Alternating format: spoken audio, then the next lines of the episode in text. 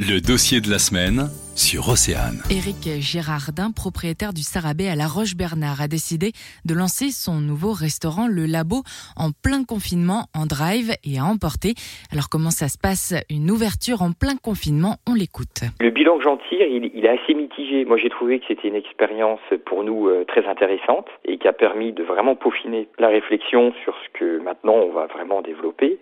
Mais euh, effectivement, nos clients étaient très en attente on a très bien vendu euh, certains plats qui sont euh, nos plats phares au Sarabé. C'est-à-dire qu'en fait, les gens sont venus chercher au labo ce qu'ils ne pouvaient pas trouver au Sarabé. Mais c'était un peu la cacophonie euh, sur le, on va dire, le marché du drive, parce que tout le monde en faisait. Une saison économiquement correcte sur la brasserie traditionnelle également, mais un problème persiste. Après, je dirais que socialement, ça a été différent. Le restaurant est un lieu de convivialité.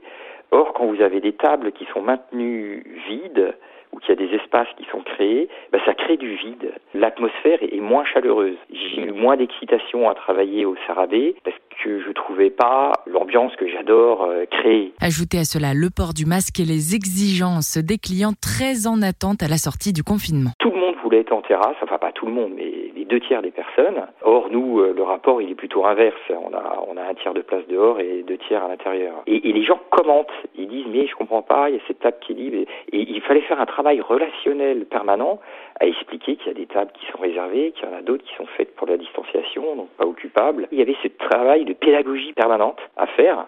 Et je pense que vous avez raison, il y a une frustration. Euh, il y avait un rattrapage, des gens attendaient un rattrapage cet été, hein, sans doute. Et nous, en plus, on était extrêmement frustrés nous-mêmes parce que quand je faisais un service de 100 personnes, j'en refusais aussi une centaine. Hein. Et surtout, Eric Gérardin a perdu l'équivalent de sa propre maison. Moi, j'ai perdu 220 000 euros qui ont été compensés par un PGE, après garanti par l'État. Et ça, c'est d'argent que je ne retrouverai jamais. Il y a un trou en chiffre d'affaires, ça fait à peu près 450 000 euros qui n'a pas été fait. Et donc en trésor, ça fait moins de 120 000 euros. Retrouvez l'intervention complète d'Éric Gérardin sur le site internet d'Océane.